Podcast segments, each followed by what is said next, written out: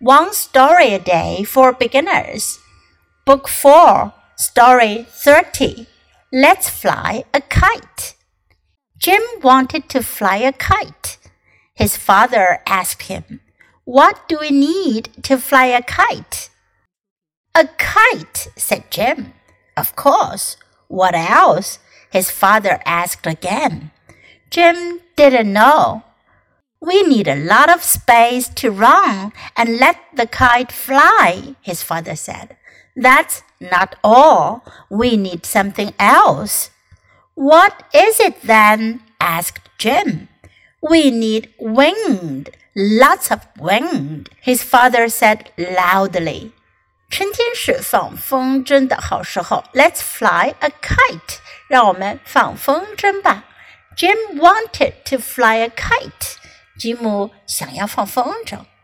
His father asked him，爸爸就问他啦，What do we need？我们需要什么呢？To fly a kite，要放起风筝，我们需要什么呢？A kite，said Jim。Jim 就说啦，风筝。Of course。What else？当然啦，还有什么呢？What else？其他还有什么？Else 表示其他的。his father asked again. 爸爸又问道。Jim didn't know. Jim 不知道。We need a lot of space to run. 我们需要有很多的跑动的空间。And let the kite fly.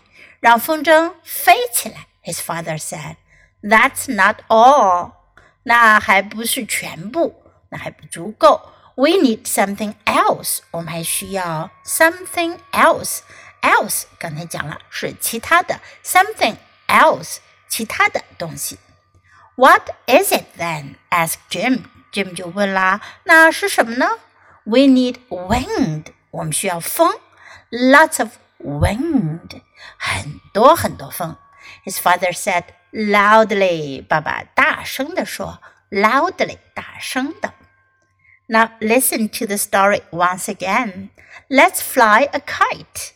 Jim wanted to fly a kite. His father asked him, What do we need to fly a kite? A kite, said Jim.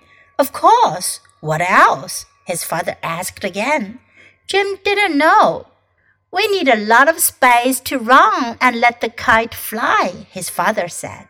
That's not all. We need something else. What is it then? asked Jim. We need wind, Lots of wind, his father said loudly.